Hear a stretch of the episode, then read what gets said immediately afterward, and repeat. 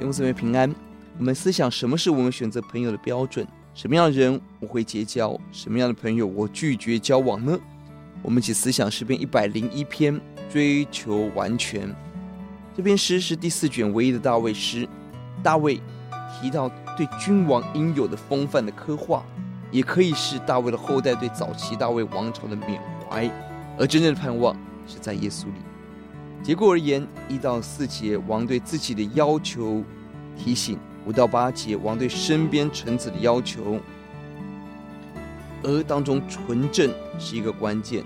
其中二到三节、六到七节有雷同之处，不断强调完全、家中、眼前。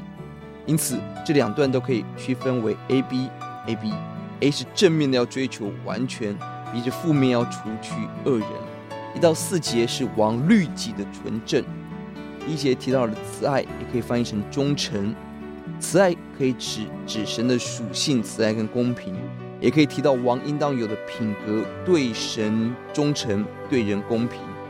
第二节两次提到了完全，第一个有无瑕疵的意思，第二个有正直的意思，强调我们要以正直的心行无瑕疵的道，拒绝什么？第三节的邪僻悖逆，第四节的弯曲邪恶，这黑暗的势力不容许存在我们的心里，这是王对自己的要求。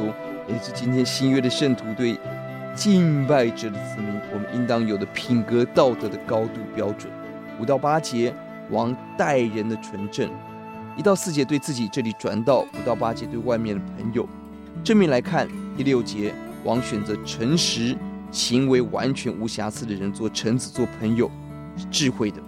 负面来看，他拒绝言语上面缠谤人。第七节，谎言。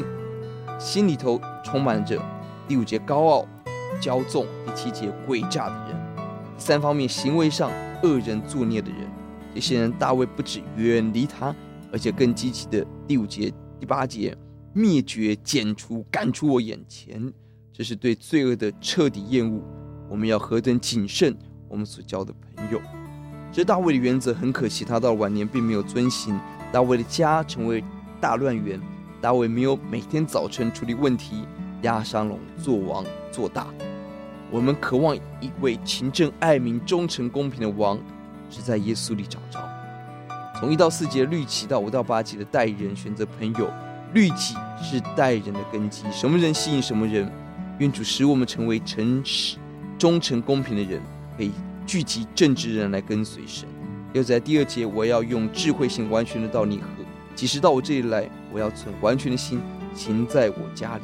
大卫对自己存完全的心，关键在中间。你几时到我这里来，就是神什么时候来。换言之，大卫的动机是迎见神，讨主的喜悦。交友的根基在品格，品格的根基在敬畏。求主把这个心给我们，奉主的名，阿门。